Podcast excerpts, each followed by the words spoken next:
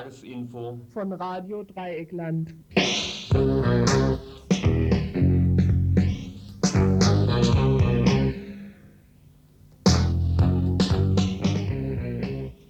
Ihr hört das Tagesinfo vom Mittwoch, den 1. Dezember 1993. Ja, hallo, guten Tag. Und hier sind, wieder, sind wir wieder beim Fraueninfo von Radio Dreieckland am Mittwoch. Und diesmal gestalten es nicht nur einige Frauen aus dem Radio, sondern vorwiegend die ausländischen Mitarbeiterinnen des Radio. Und zuerst mal dann zu unseren Themen heute. Und vorneweg die Telefonnummer vielleicht. Das ist Freiburg 0761 und die Telefonnummer ist 31028. 31028. Unsere Themen heute. Thema der Woche leider Verbot der PKK und Schließung und Durchsuchung der verschiedenen äh, kurdischen Zentren, nicht nur in, in der ganzen Bundesrepublik und auch hier in Freiburg. Dazu der Aufruf zu einer Demo, zu der Demo am Samstag hier in Freiburg. Als nächstes Thema dann ein Interview beziehungsweise eine, ein Teil eines Referates und anschließend die Diskussion mit einer kurdischen Journalistin, Azu Toka, eine Journalistin, die hier in der Bundesrepublik tätig ist. Und sie spricht da über das Bild der Migrantinnen in den Medien. Als nächstes Thema auch in dem Fall eine, mh, auch eine Journalistin, die ein bisschen über den Begriff schwarze Frau mh, erzählt, was es bedeutet und warum so eine große Diskussion darüber. Und dann als nächstes Thema, dann. Ja, das nächste Thema betrifft die marokkanische Frau, weshalb auch die Demo in Heidelberg stattfinden wird. Dazu kann ich noch knapp ein paar Worte sagen. Also staatlicher Rassismus und Sexismus ist nicht nur strukturelle Gewalt, sondern kann auch in konkret physische Gewalt umschlagen. Es wird sogar Migrantinnen verboten, sich zu wehren. Aber es gibt auch Fälle, die öffentlich gemacht werden, wo Frauen sich gegen staatliche Gewalt wehren. In diesem Beitrag wird ein aktueller Justizfall dargestellt, wo es sich um eine ausländische Studentin in Heidelberg handelt, die trotz Verurteilung und Diffamierung weiterkämpft. In diesem Zusammenhang wird auch, wie vorhin erwähnt, eine Demonstration in Heidelberg stattfinden. Ja, und das fünfte Beitrag heute, ähm, ein, ein Referat, Auszüge davon, ähm, die Schala Blum, eine Stadträtin in Stuttgart, ähm, vor kurzem, also letzte Woche, mh, gemacht hat. Und äh, in diesem Referat geht es um das Thema, mh, das Verhältnis der Industriestaaten zu ihren Arbeitsmigrantinnen nach innen und ihr Verhältnis zu anderen Völkern nach außen wird durch ihre ökonomische Macht in Verbindung mit Rassismus bestimmt. Dieses Referat wurde unter dem Motto Wir sind hier, weil ihr dort wart, gehalten. Und als letzter Beitrag ja, nächstes Jahr wird im September in Kairo die Weltbevölkerungskonferenz stattfinden. Hintergründe zu dieser Konferenz und ein paar kritische Anmerkungen zu dem Thema Bevölkerungspolitik im letzten Beitrag. Ja, und das Ganze in der nächsten Stunde.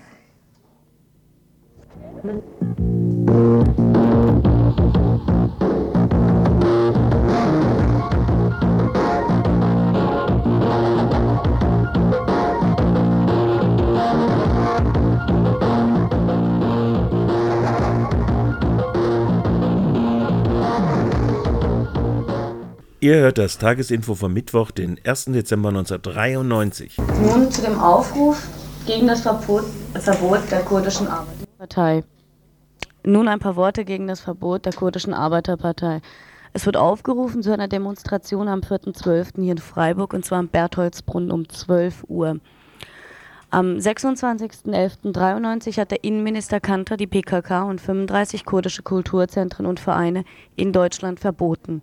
Bei weit über 100 Durchsuchungen wurden zahlreiche Unterlagen dieser Vereine beschlagnahmt.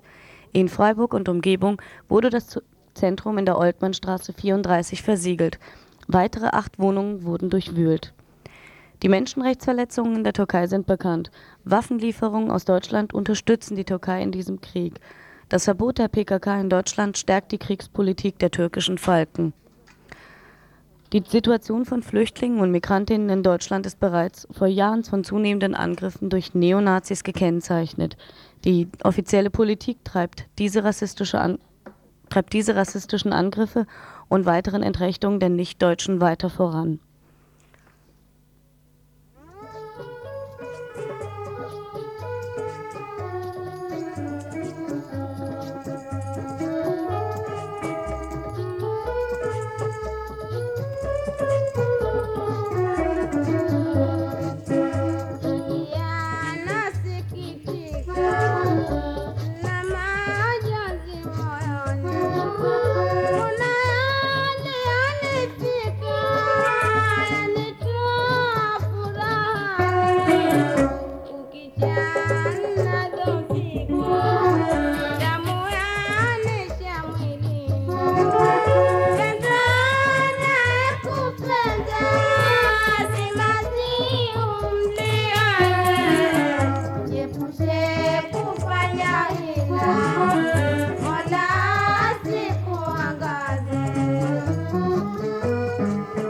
Ihr hört das Tagesinfo vom Mittwoch, den 1. Dezember 1993. Wir haben kurz gesprochen.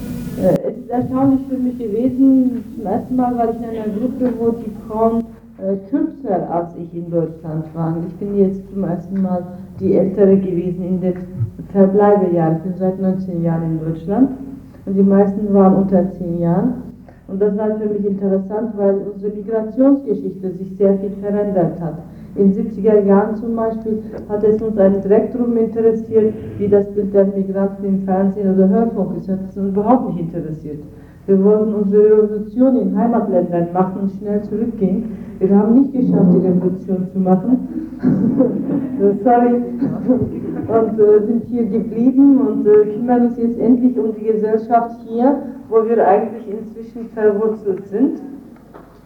Und die Situation ist aber die, dass wir als Migrantinnen in Hörfunk- und Fernsehprogrammen so gut wie gar nicht vorkommen, dass wir als Schauspieler nicht integriert sind, was wir äh, als Schauspieler auch nur dann eine Rolle spielen, wenn wir ein Ausländerthema da ist. Äh, man kommt nicht auf den Trichter, dass eine Ausländerin auch äh, eine ganz normale Rolle spielen kann, eine Ehefrau, weiß Gott was. Nein, wenn sie schwarz ist, dann hat sie gefälligst in dem äh, wie hieß der eine Film, wo die Sklaven nach Amerika gebracht wurden, äh, zu spielen oder irgendein Zuhälter und so weiter und so fort. Und äh, diese extreme Situation, in denen wir äh, dargestellt werden, ist nicht die Normalität. Unsere Forderung ist, dass wir in das allgemeine Programm integriert werden, als ein selbstverständlicher Bestandteil. Das bedeutet also weiter zur Analyse. Dann äh, es gibt äh, kein äh, Programm, äh, in dem auch die Deutschen dem Grunde nach den, äh, die, ihre eigene Situation widerspiegeln. Das heißt, der Deutsche an sich, wirtschaftlich, politisch, ist abhängig von allen anderen Ländern der Welt. Aber wenn es um die Präsentation geht, dann heißt es Entwicklungshilfe für das Land und jenes Land. Aber man, es wird nicht deutlich, dass auch Deutschland abhängig ist. Und das äh, hören wir im Hörfunk und Fernsehen nicht. Das bedeutet, es gibt kein Hörfunkprogramm, wo der Deutsche das Programm anmacht und hört, sagen wir mal, ein Hörspiel aus Mosambik. Gibt's nicht. Es gibt kein Programm, wo man das Radio anmacht, ein Musikstück aus Ghana hört oder aus Korea oder Türkei oder Kurdistan und so weiter und so fort. Es ist nicht Normalität. Solche Programme heißen immer Fremdsprachenprogramme und sind in irgendwelche Sonderprogrammen zu hören. Und das möchten wir eben nicht. Wir denken, wir haben das Beispiel gegeben in der Gruppe, beziehungsweise ich habe das Beispiel gegeben, wenn wir alle aus Deutschland rausgehen würden und um Deutschland herum von außen eine Mauer machen würden, dass nichts nach Deutschland kommen kann und nichts nach Deutschland, aus Deutschland rausgehen kann. Von Baumwolle bis hin zu Seide, von der Nahrung bis hin zu Musik, die amerikanische Musiksorte, die heute die deutsche Jugend überwiegend hört, wäre praktisch nichts mehr übrig geblieben. Deutschland würde kaputt gehen daran.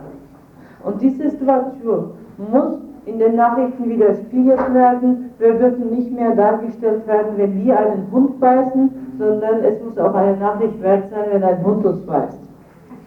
Das bedeutet, die deutsche Nachrichtenagentur darf nicht darauf warten, dass wir uns abgefackelt werden, sondern äh, auch selbstverständlich äh, also äh, ein Bestandteil machen.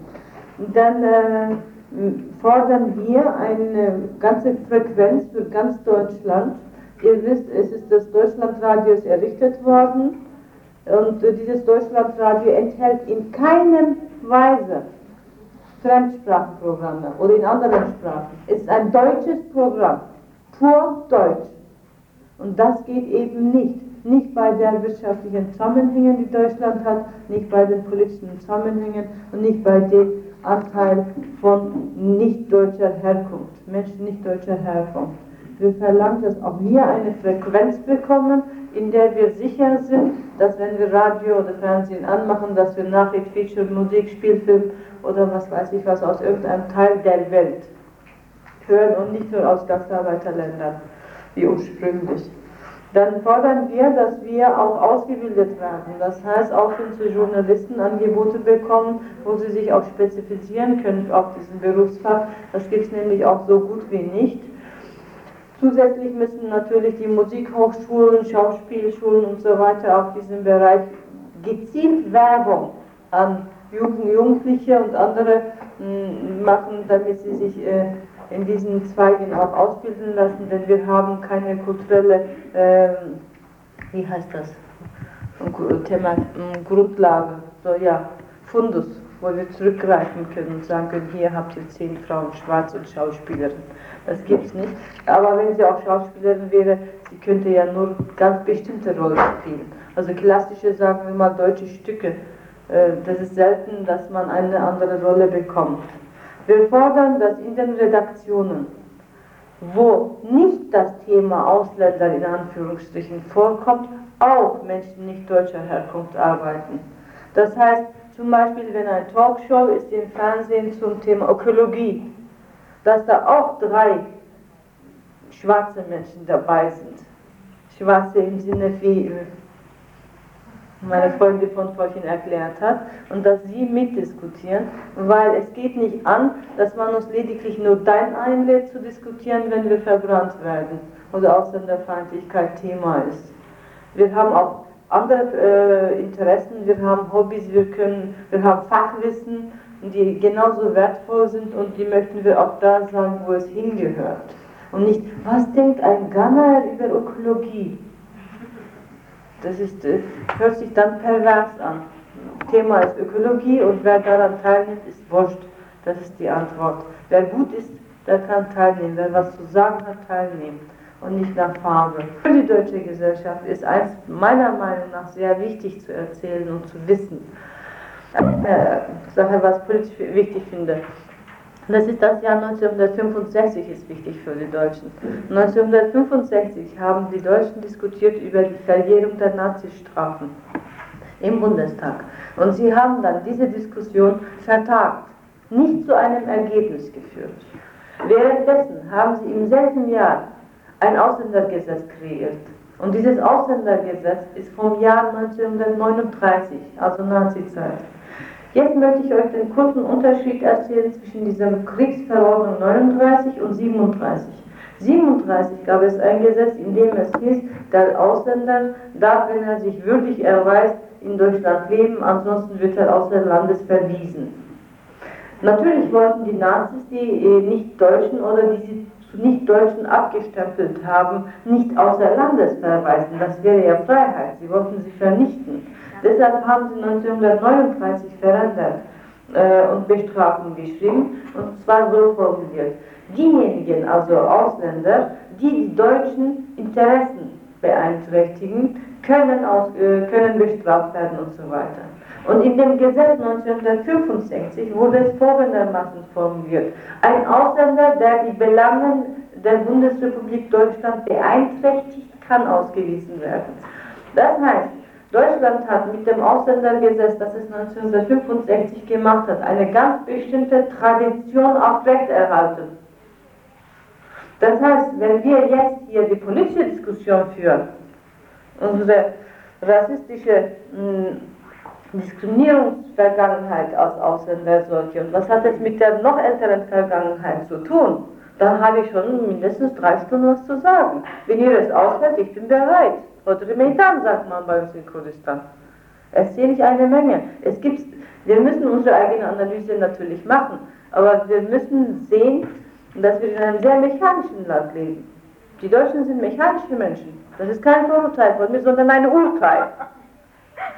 Wenn wir über Medien sprechen, dann müssen wir gefälligst unsere Aussagen zu Medien beschränken, ansonsten nehmen die uns nicht an und sagen, das ist so ein Kuddelmuddel, das kann ich einfach nicht verstehen, das kann ich nicht einordnen, das muss ich erst verarbeiten. Ich meine, wir können versuchen, ob wir uns bei Presserat,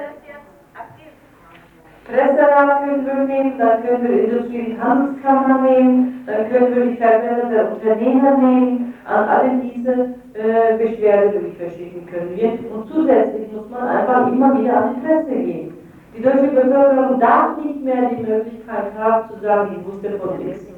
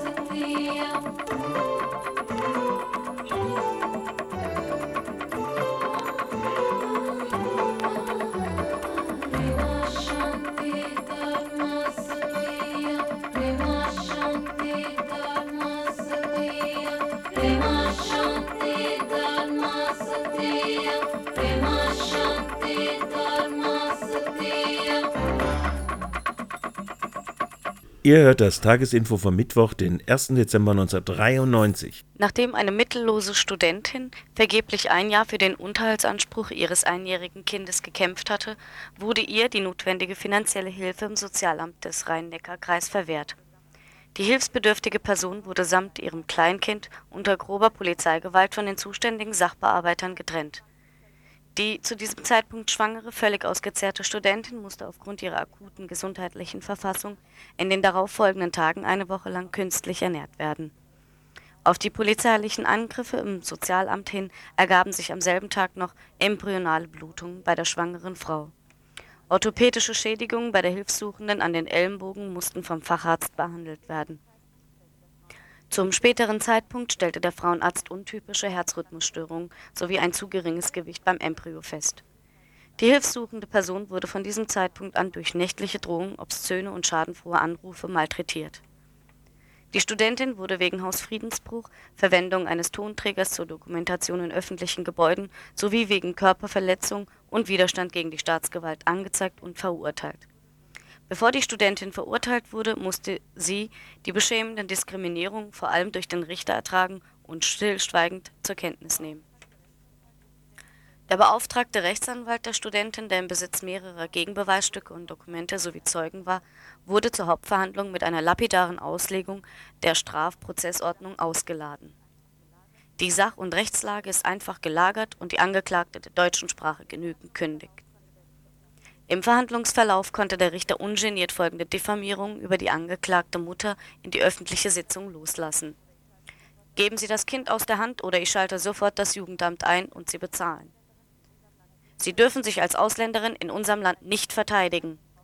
Sie als ausländischer Gast brauchen nicht zu meinen, Sie können beim deutschen Staat das Geld holen. Ihre Schwangerschaft ist Quatsch. Sie verblüffen mich nicht. Waren Sie noch nie in der Psychiatrie? Und die Staatsanwältin in ihrem Schlussplädoyer, wir können nicht erlauben, dass Sie hier bumsen und wir bezahlen. Als der Richter unerwartet die Studentin sagen hörte, dass sie ihren Fall und das hier geschehene Unrecht öffentlich machen würde, überschrie dieser hochnervös die angeklagte Frau und drohte ihr mit Schlimmerem. Die zur Anklage gebrachte Frau nahm mit ihrem unruhigen Kind auf dem Schoß die ausgesprochene Gefängnisstrafe bzw. eine erhebliche Geldstrafe entgegen.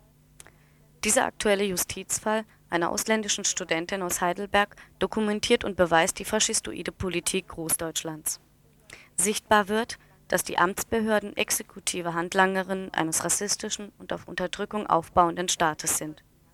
Frauen mit einer nicht-deutschen Herkunft sind einer Triple Oppression ausgesetzt, das heißt einer dreifachen Unterdrückung durch Kapital, Patriarchat und Rassismus. Es handelt sich bei diesem Fall um keinen Einzelfall, sondern um eine gesetzlich legitimierte Attacke staatlicher Einrichtungen gegen Menschen, besonders Frauen, mit anderer ethnischer Herkunft Juristisch determiniert erhalten Studentinnen zum Studium in der BRD nur eine Aufenthaltsbewilligung. Diese besagt, dass der Aufenthalt lediglich bis zur Erfüllung der angegebenen Einreisezwecks erteilt wird, die BRD also nach Erreichen des Studienabschlusses wieder verlassen werden muss. Das ordnungsgemäße Studium kann durch die Auslandsbehörde immer wieder überprüft werden, indem zum Beispiel Semesterscheine, Vordiplome etc. vorgelegt werden müssen ein Wechsel des Aufenthaltsstatus nach Beendigung des Studiums ist im Inland jedoch nicht möglich. Um familienangehörige Kinder zum Beispiel nachzuholen, ist nur möglich, wenn die Studentin unter anderem über ausreichende finanzielle Mittel verfügt und Wohnraum nachweisen kann. Diese kurzen Ausführungen zeigen, wie stark das Leben von Frauen durch das Ausländergesetz reglementiert ist. Eine Forderung, ein eigenständiges Aufenthaltsrecht für Frauen zu schaffen, hat der Gesetzgeber nicht verwirklicht eine Aufenthaltsberechtigung, die den höchsten Schutz im Aufenthaltsrecht darstellt, kann frühestens nach sechs Ehejahren mit einem Deutschen erworben werden.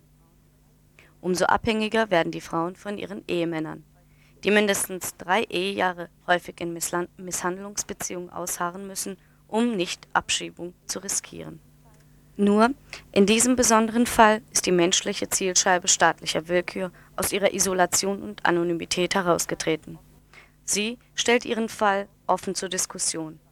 Sie ist ausgebrochen aus ihrer aufoktroyierten Machtlosigkeit und wendet sich nun an potenzielle Helferinnen. In dieser äh, Verurteilung ich, äh, bin ich aufgestanden und habe ich der Herr Richter gesagt, Herr Richter, ich werde das alles veröffentlichen, weil ich finde, dass ich äh, beschädigt und, äh, und äh, und sie haben mir nicht meine Rechte gegeben. Und dann hat er mir gesagt, wenn Sie so machen, dann werden Sie noch schlimmer. Hat er mich gepresst. Wenn Sie veröffentlichen, dann wird es noch schlimmer für Sie. Er hat dir gedroht? Ja, hat er mir gedroht. Aber du hast es trotzdem öffentlich gemacht. Ja, trotzdem. Ich gebe, ich möchte nicht aufgeben. Mhm. Ich möchte nicht aufgeben als Ausländerin. Wenn eine, wenn ich aus als Ausländerin aufgebe und andere Ausländer aufgibt und andere und andere, die werden das immer ausnützen und die werden das immer äh, die, die Ausländer äh, keine Rechte geben. Das ist ich, ich kann nicht mehr. Außerdem findet in diesem Zusammenhang am 4.12.93 in Heidelberg eine gemischt-geschlechtige Demonstration statt. Die Forderungen dieser Demo werden sein, Bleiberecht für alle, für die Anerkennung frauenspezifischer Fluchtgründe und Kampf dem staatlichen Rassismus und Sexismus. Die Demonstration findet also am Samstag, den 4.12.93 statt, und zwar um 12 Uhr vor dem Rathausplatz in Heidelberg. Für Leute, die aus Freiburg abfahren möchten, wird am, ist am Samstag, dem 4.12. um 9 Uhr am Fauler Parkplatz das Treffen. Und es wäre gut, wenn Leute mit Autos kämen.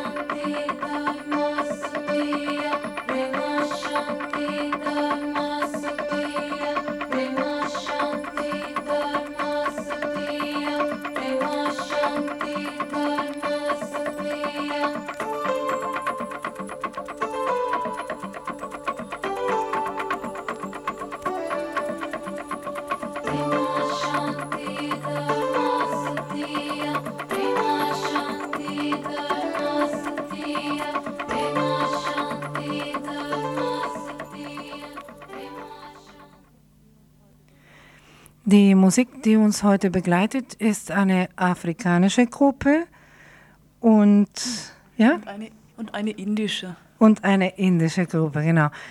Und es sind Frauengruppen, Frauenmusik auch. Ihr hört das Tagesinfo vom Mittwoch, den 1. Dezember 1993. Das, äh, der nächste Beitrag mh, mm, ist, äh, hier geht es um den Begriff schwarze Frau. Ein Begriff, das öfters gerade von schwarzen Frauen, also das heißt Migrantinnen, äh, benutzt wird und ein Begriff, das ja vielleicht für manche nicht so klar ist.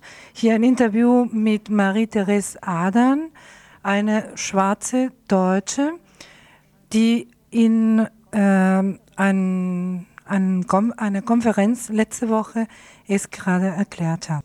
Farbe sondern vielmehr darauf, dass all jene Menschen damit gemeint sind, die aufgrund der Kolonialzeit nicht die Möglichkeit bekommen haben, an der Herrschaftsstruktur in dieser Welt teilhaben zu, äh, zu bekommen, beziehungsweise ständig an der Macht oder ständig von der Macht ausgegrenzt werden. Ganz konkret sind dies natürlich die sogenannten Entwicklungsländer. Das heißt also sowohl asiatische Frauen, sowohl afrikanische Frauen, sowohl als auch ähm, Frauen aus dem lateinamerikanischen Raum bezeichne ich im politischen Sinne als schwarze Frauen. Wobei, ähm, ich denke, das war auch nochmal so ein Thema in, in, in der Arbeitsgruppe. Äh, der Begriff schwarz bei vielen auf Unmut oder auf Ablehnung stößt, weil viele, äh, zum Beispiel asiatische Frauen, sich nicht als schwarz bezeichnen. Ähm, Finde ich schade, aber können ich auch akzeptieren.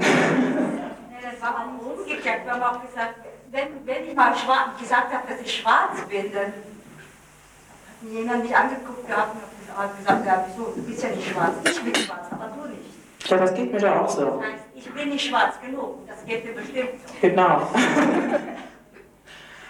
aber ich denke, das äh, ist natürlich schwierig, aber äh, ich habe in, in, in, der Zwischenzeit schon gelernt, äh, mich davon nicht, so, nicht sehr berühren zu lassen, denn äh, es steckt dahinter, immer wieder anerkannt zu werden. Und äh, diese ständige Suche nach Anerkennung, die äh, nimmt dir sehr, sehr viel Energie. Und ähm, ja, ich denke, die Frauen, die das ablehnen, die haben ja auch genügend Zeit, sich das vielleicht auch nochmal zu überlegen.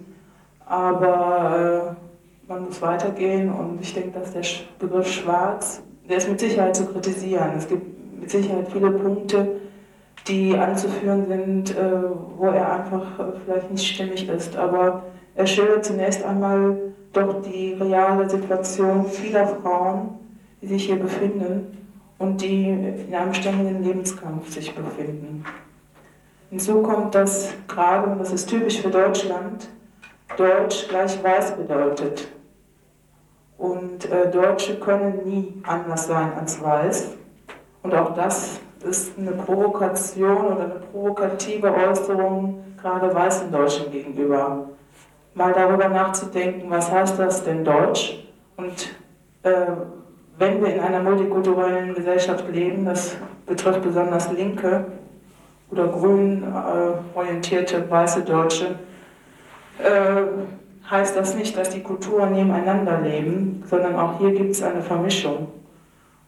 Und auch das sollten sich viele weiße Deutsche überlegen, was sie gar nicht so gar nicht gerne tun. Das erinnert mich ein bisschen an Black and White, also völlige Gegenseite. Also warum gerade schwarz liegt äh, daran, dass äh, schwarz ähm, von weiß schlechtweg als was Negatives definiert wird. Es gibt verschiedene Begriffe, ähm, die das dokumentieren, zum Beispiel alles das, was schlecht ist, ist schwarz, schwarz fahren, schwarz sehen, Blackout, was ich nicht was. Und das hat äh, einfach äh, die Folge, dass zum Beispiel Kinder, die hier in einer rassistischen Welt leben oder in einer rassistischen Gesellschaft wie die deutsche, es natürlich auch auf ihre Hautfarbe beziehen. Wenn ein schwarzes Kind hier lebt und es erfährt zum Beispiel, dass es Schwarzfahren gibt, die verstehen, viele verstehen das ja überhaupt nicht, warum Schwarzfahren und es ist wahnsinnig schwierig, schwarzen Kindern zu erklären, dass das nichts mit ihrer Hautfarbe zu tun hat. Von daher äh, schwarz, schwarz auch als Provo Provokation. Natürlich wissen wir alle, dass wir nicht schwarz sind. Also selbst äh, die Schwarzen sind ja nicht schwarz, also dunkelbraun, da gibt es auch wiederum, was ich, wie viele Schattierungen, aber darum geht es nicht. Es geht einfach um Bilder, die existieren. Ne? Okay. Also ich, ich benutze diesen Begriff schwarz als politischen Begriff auch. Ich würde zum, auf der einen Seite nicht behaupten, dass äh, äh, dieser Begriff deshalb von mir benutzt wird, weil es irgendwas mit nicht vorhandener Herrschaft unsererseits zu tun hat oder nicht vorhandene Macht, weil ich sowohl Herrschaft als auch Macht als äh, eine Zukunft für die Menschen auf der Erde ablehne. Aber dennoch in unserer Situation, in Zentren der Weißen, besonders in Europa, brauchen wir eine, äh, einen Begriff, was uns eine Einheit gibt oder uns als Einheit auch darlegt. Wir sind in einer Situation der rechtlichen Ungleichheit.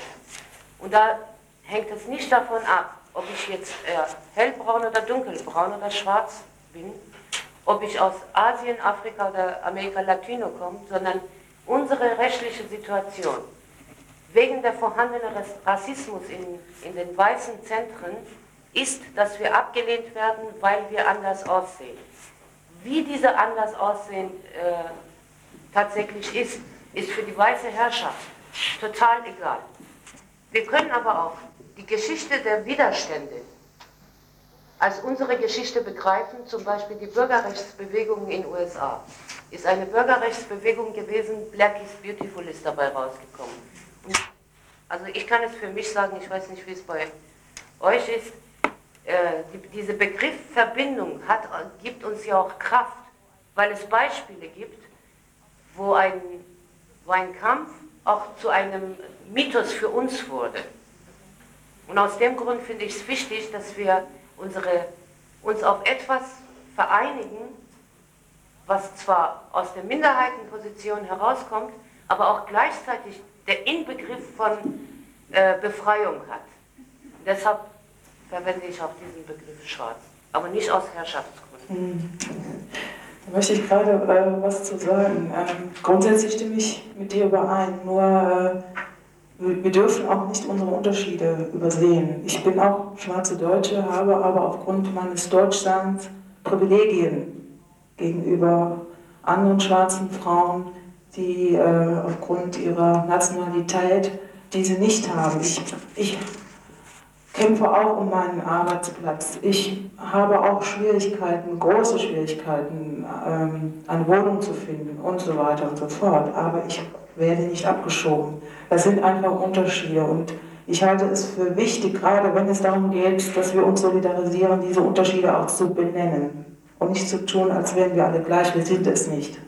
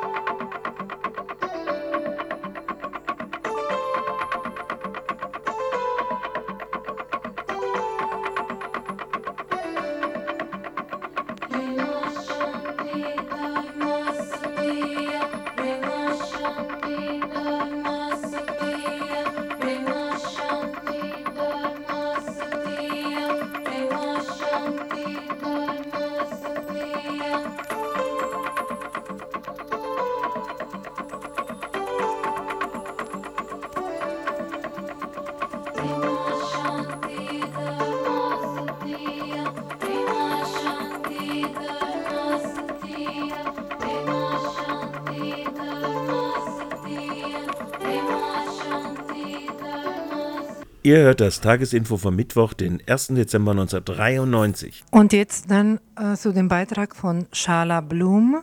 Shala Blum ist ähm, Stadträtin in Stuttgart. Ähm, wie sie selbst sagt, ähm, iranische Herkunft, deutsche Staatsangehörigkeit, Mensch auf dieser Erde. Das Referat wir sind hier, weil ihr dort wart.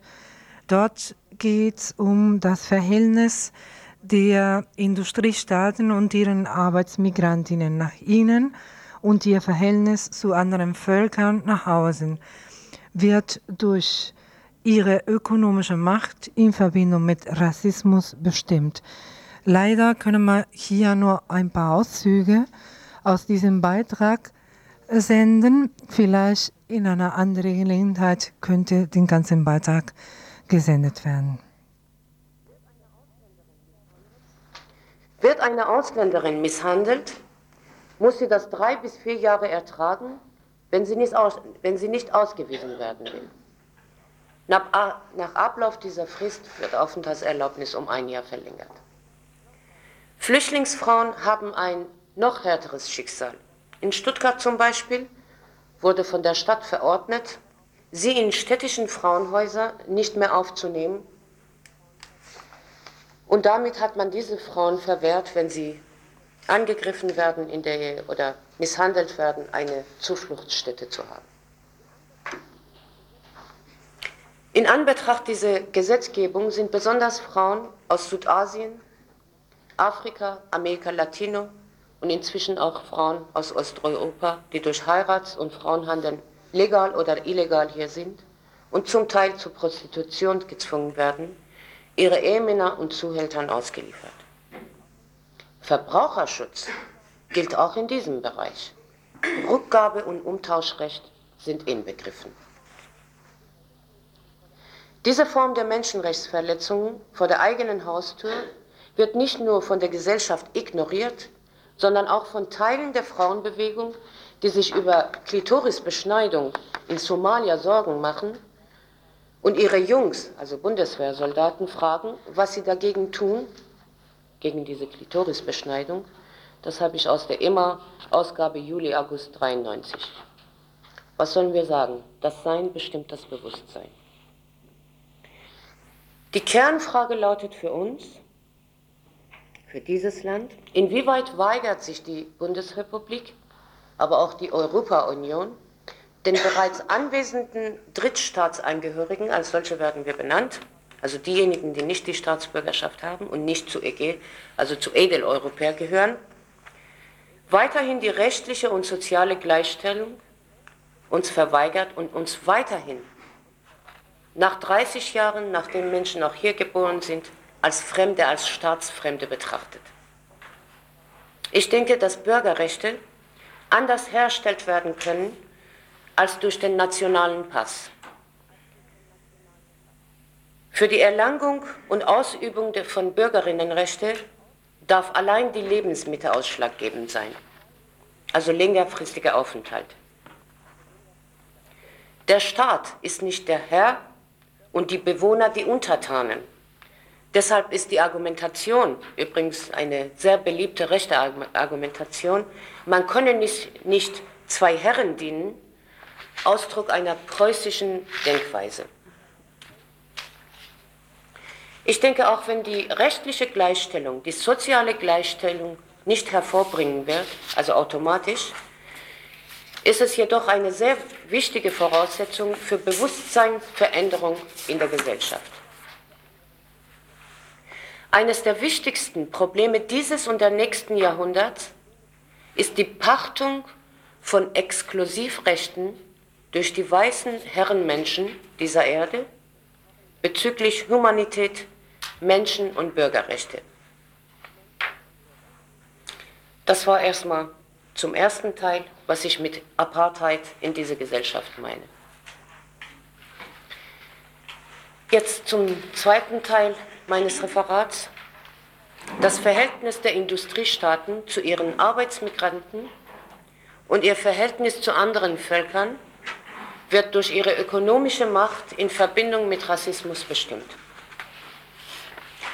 Am Beispiel der Bundesrepublik und ihrem Verhältnis zu ihren Migrantinnen habe ich im ersten Teil die geteilten Menschen- und Bürgerrechte aufgezeigt und behandelte die Frage, warum die Arbeitsmigrantinnen eine Verfügungsmasse darstellen, die je nach wirtschaftliche oder politische Erfordernissen in die Zentren der Macht und Reichtum selektiert reingelassen oder hinausbefördert werden.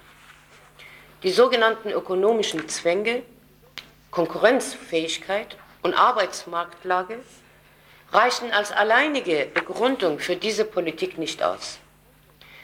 Diese Politik im Inneren der Zentren der Macht ist nur möglich, weil ihm der Rassismus als ideologische Grundlage dient.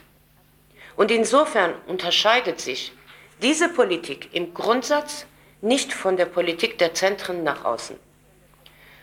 Auch dort reichen meines Erachtens ökonomische Zwänge als Begründung für Völkermord, Raub und Vernichtung nicht aus, um das Ausmaß des Wahnsinns der letzten 500 Jahre nachzuvollziehen. Vielmehr bin ich sicher, dass die sogenannten ökonomischen Zwänge, die zu Produktions- und Profitmaximierung führten, nur möglich waren, weil der Rassismus als ideologische Grundlage diese Entwicklung begleitete. Im Namen Christi und der Mutter Maria hat der weiße Mann ganze Landstriche und Völker geraubt, geplündert und vernichtet. Im Namen der Zivilisation hat er seinen vermeintlichen Fortschritt exportiert und ganze Kulturen und Lebenszusammenhänge unwiderruflich beseitigt. Die Begriffe Zivilisation und Barbarei mussten wir neu definieren.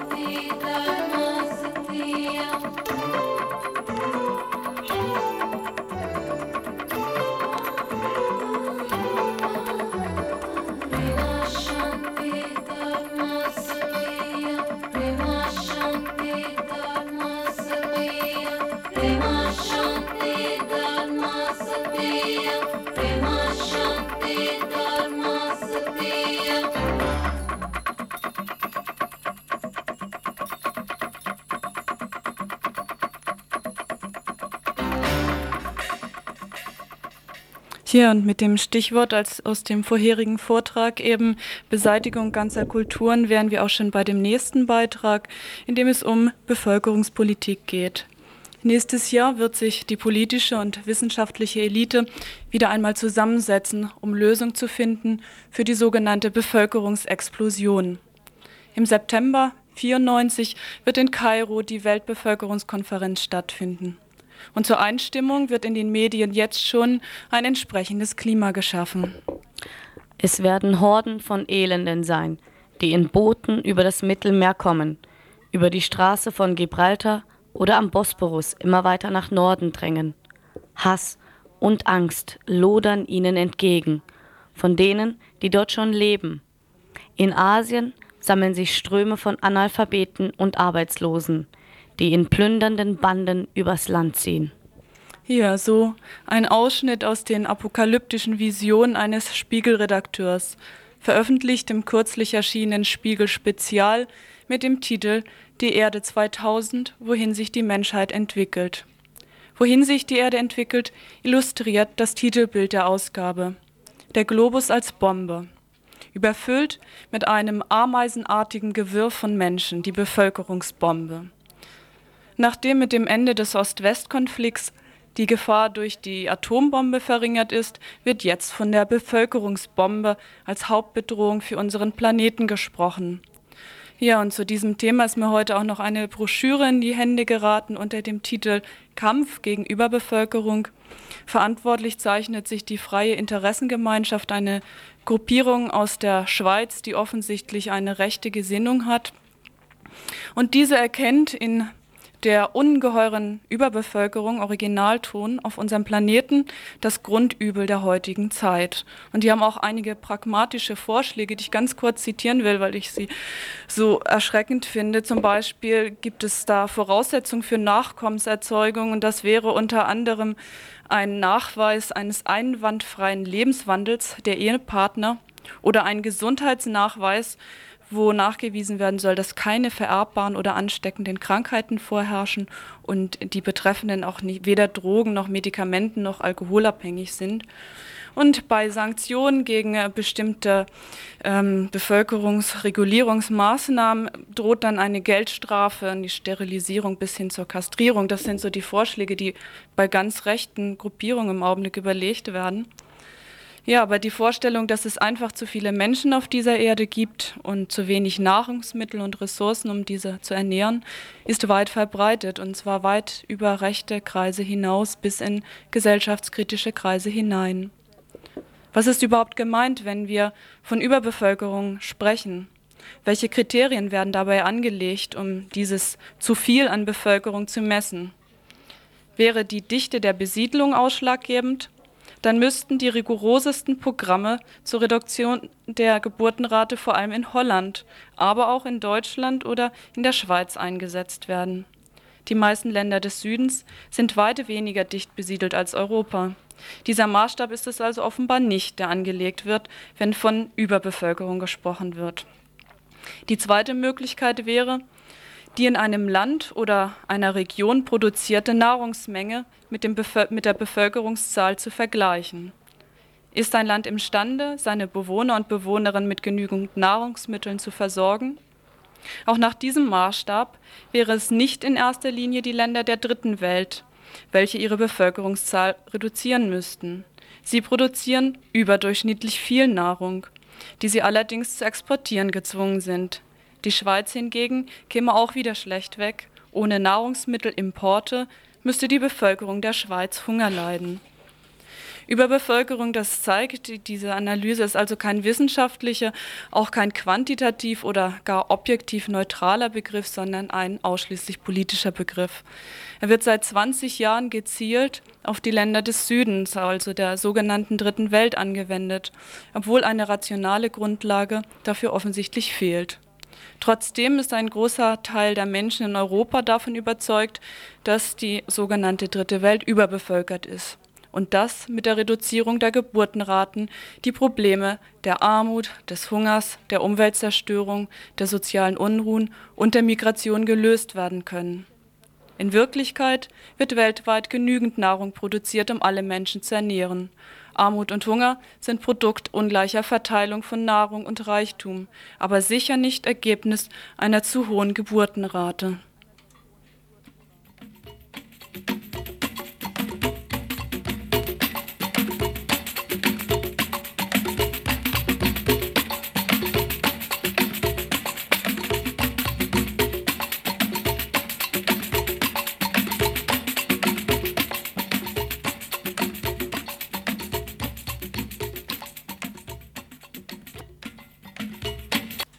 Ihr hört das Tagesinfo vom Mittwoch, den 1. Dezember 1993. Dass es den Bevölkerungsstrategen nicht darum geht, die reiche weiße Bevölkerung in den Industriemetropolen reduzieren zu wollen, versteht sich von selbst. Bei der Bestimmung, wer zu viel oder überflüssig ist, wird sortiert nach Klassen- und Geschlechtszugehörigkeit und natürlich nach Hautfarbe. Das geringste Recht zu leben bzw. sich fortzupflanzen haben somit Menschen, die in der sogenannten Dritten Welt leben, arm, dunkelhäutig sind und Frauen. Reguliert wird die Geburtenrate in den entsprechenden Gruppen zum Beispiel dadurch, dass bei Seuchen oder Naturkatastrophen keine Hilfe gewährt wird. Seit Mitte des 20. Jahrhunderts ist dann die Möglichkeit hinzugekommen, Frauen daran zu hindern, überhaupt schwanger zu werden. Ungeborene können, das versteht sich, in ihrem Land keine sozialen Unruhen auslösen. Sie können auch nicht als Immigranten und Immigrantinnen in die industrialisierte Welt fliehen. Damit werden Frauen wieder verantwortlich gemacht, verantwortlich diesmal für Überbevölkerung und ökologische Katastrophen, weil sie angeblich zu viele Kinder gebären. Diejenigen armen Frauen, die sich weigern, sich sterilisieren zu lassen, werden als verantwortungslos erklärt. Frauen werden dabei in erster Linie als Gebärmaschinen gesehen, deren Gebärfähigkeit durch technologische Eingriffe reguliert werden soll. Natürlich forschen die meist männlichen Wissenschaftler nicht nach Methoden, die Zeugungsfähigkeit des Mannes zu regulieren. Ziel der Forschung ist es, Mittel einzuführen, die möglichst langfristig wirken und über die die betroffenen Frauen am besten nicht selber verfügen können. Staatliche und private, nationale und internationale Familienplanungs-, so nennen sie sich, und Entwicklungsorganisationen beschäftigen sich eben mit dieser Geburtenkontrolle. Finanziert wird das Ganze zu einem großen Teil über Entwicklungsgelder und Kredite von Industriestaaten oder internationalen Organisationen wie der Weltbank. Die Gewinne aus dem Verkauf von Verhütungsmitteln gehen zum größten Teil an Pharmamultis. Thank you.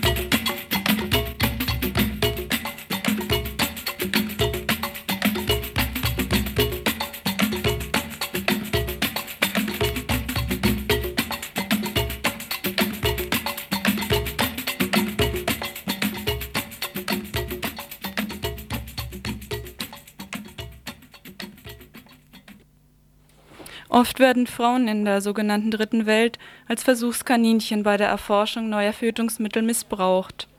Viel Protest hervorgerufen hat zum Beispiel eine Testreihe mit Norplant, einem Langzeitverhütungsmittel. Norplant besteht aus sechs kleinen Kla Plastikkapseln, die unter die Haut der Armbeuge gepflanzt werden und ein Hormon abgeben. Norplant wirkt fünf Jahre lang und muss spätestens nach Ablauf dieser Zeit wieder entfernt werden. In Indonesien wurde zwischen 1987 und 1990 allein 860.000, nein, 860 1000 1000 doch Frauen Norplant implantiert. Auch in Brasilien wurde Norplant an tausenden meist schwarzen und armen Frauen ausgetestet wieder allen Vorschriften, denn es gibt auch Vorschriften bei solchen Testreihen, wurden die Kapseln sogar bei Mädchen unter 14 Jahren, bei schwangeren Frauen und stillenden Müttern eingepflanzt. Die wenigsten der Frauen wurden vor dem Einsetzen untersucht und ausreichend über die Konsequenzen aufgeklärt.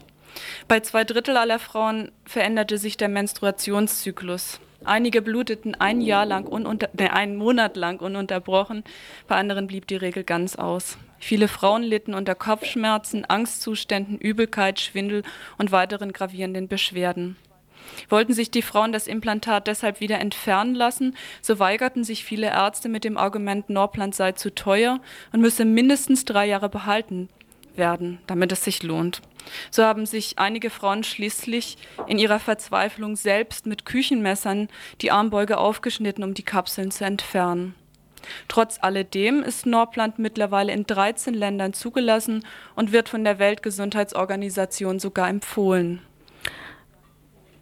Noch effektiver als Norplant oder andere Langzeitverhütungsmittel wie die Spirale ist in den Augen der Bevölkerungsstrategen die Sterilisation. Selbstverständlich sprechen die Herren nicht von Zwangssterilisation, sondern von Angeboten auf der Basis völliger Freiwilligkeit. In vielen Regionen ist allerdings eine freie Entscheidung zur Sterilisation schon vor daher gar nicht möglich, weil es kein Angebot an anderen Verhütungsmitteln gibt Vielen Frauen, die zahlreiche Geburten hinter sich haben, die in der Ehe vergewaltigt werden oder von Hormonschlucken krank werden, erscheint die Sterilisation als einziger Ausweg. Der Wunsch vieler Frauen nach einer Sterilisation wird im Nordosten Brasiliens durch eine üble Wahlpraxis ausgenutzt. Während der Wahlkampagne werden kostenlose Steril Sterilisationen als Wahlgeschenk natürlich im Tausch gegen eine Stimme angeboten Immer wieder auch werden Frauen aufgrund einer angeblichen medizinischen Notwendigkeit vom Arzt zur Sterilisation gedrängt. Vielen sterilisierten Frauen war nicht gesagt worden, dass die Operation irreversi irreversible Folgen hat. Andere werden unfreiwillig, ohne es zu wissen, sterilisiert. Im brasilianischen Nordosten gibt es Regionen, in denen 80 Prozent der Frauen zwischen 15 und 50 Jahren sterilisiert sind. Auch die Sterilisationswelle wird von internationalen Organisationen, vor allem durch die Ausbildung von Ärzten, gefördert. Familienplanungszentren, die solche Zwangsmaßnahmen oder Tests an Frauen durchführen, die versuchen, die Gewalt solcher Programme zu kaschieren, indem sie berechtigte Forderungen von Frauen oder auch von feministischen Frauen nach gesundheitlicher Versorgung und Zugang zu Verhütungsmitteln aufgreifen. Die Beispiele, die ich eben erwähnt habe, sollten allerdings deutlich machen, dass eine solche Familienplanung mit den Bedürfnissen der Frauen sehr wenig mit möglichst langfristiger Kontrolle über ihre Gebärfähigkeit allerdings sehr, sehr viel zu tun hat. Aber es regt sich auch immer mehr Protest bei betroffenen Frauen. Schwarze Frauen in Brasilien organisieren Kampagnen gegen Massensterilisation. Andere gründen Selbsthilfegruppen, demonstrieren, machen Kongresse.